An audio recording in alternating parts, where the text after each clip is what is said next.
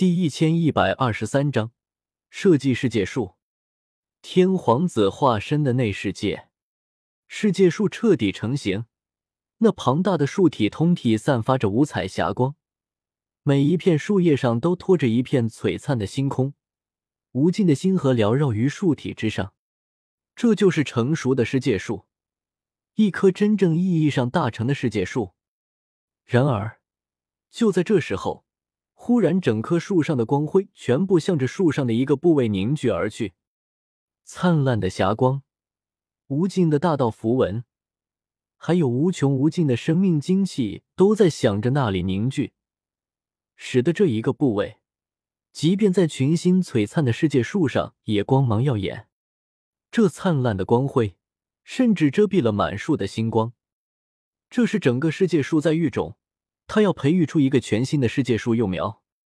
世界树幼苗，这东西在仙古时代都是最为珍贵的河道仙种，因为想要得到这样的东西。除了碰运气去混沌深处寻找开天辟地之时所遗留的混沌世界之外，最大的可能便是让一株世界树全力孕养一个后代。不论是仙古的仙域，还是九天十地，一般人怎么可能让世界树全力出手培育一个后代？要知道，世界树可是一个世界的根本之一，几乎一直都有仙王镇守于此。谁能影响到世界树？唯有仙王才能办到，而且还必须是人缘好、实力强的仙王才有这个面子，能让其他仙王同意让世界树孕育后代。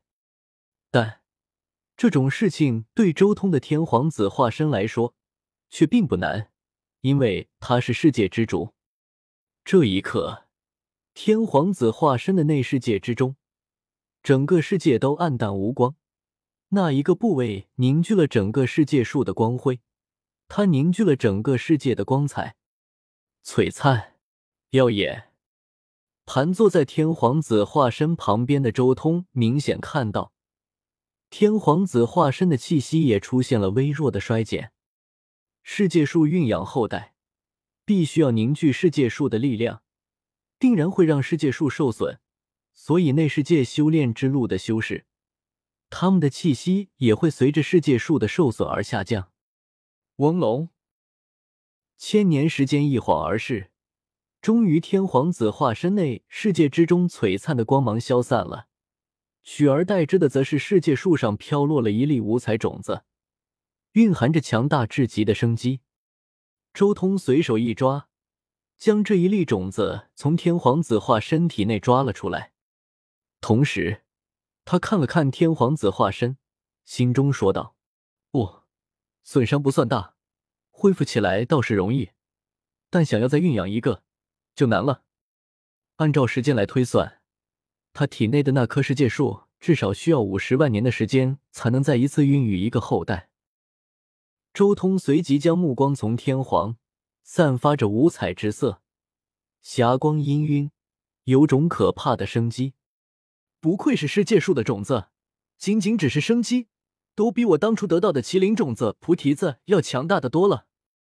这一粒种子要是被人吃下，恐怕一个凡人都能立地成仙了。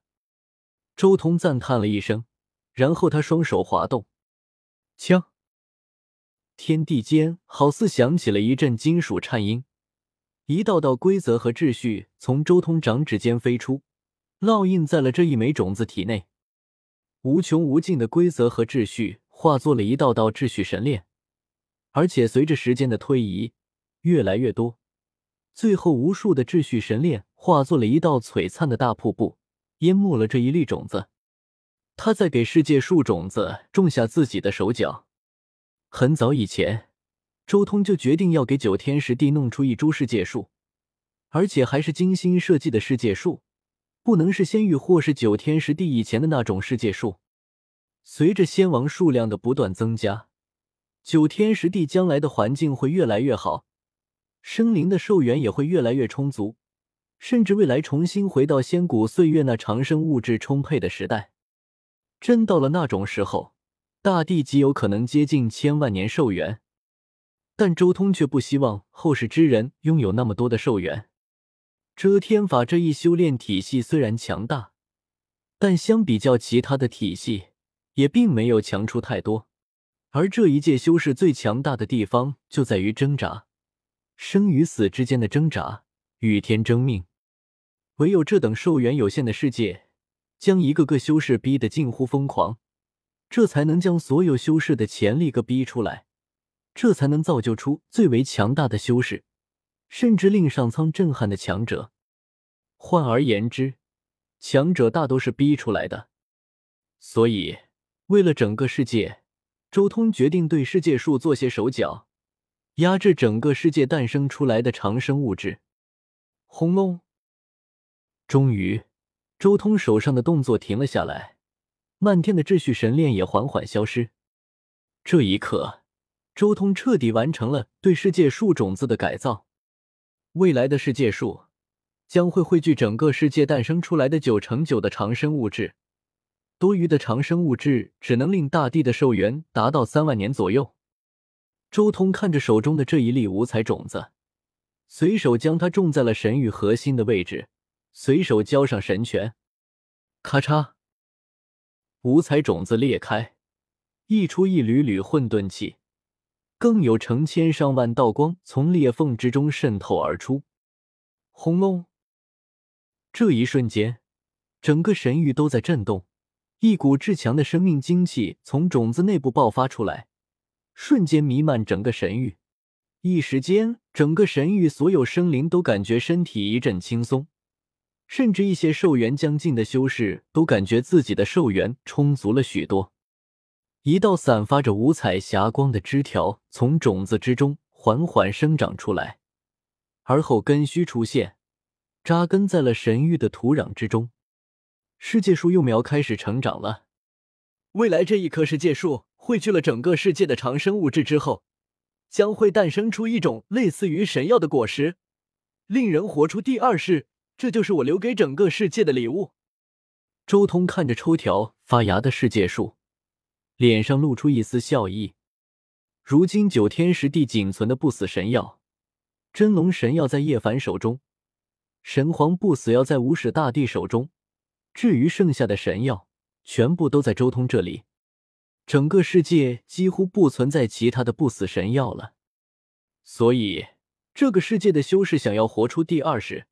难度比以前大了不少，而今这一株世界树就是周通弥补不死神药所刻意造就的东西。未来只要能挣到，就可以从树上摘下一枚果实，活出第二世。甚至一些运气好的修士，或是一些足够惊艳的修士，也有机会获得不死神药。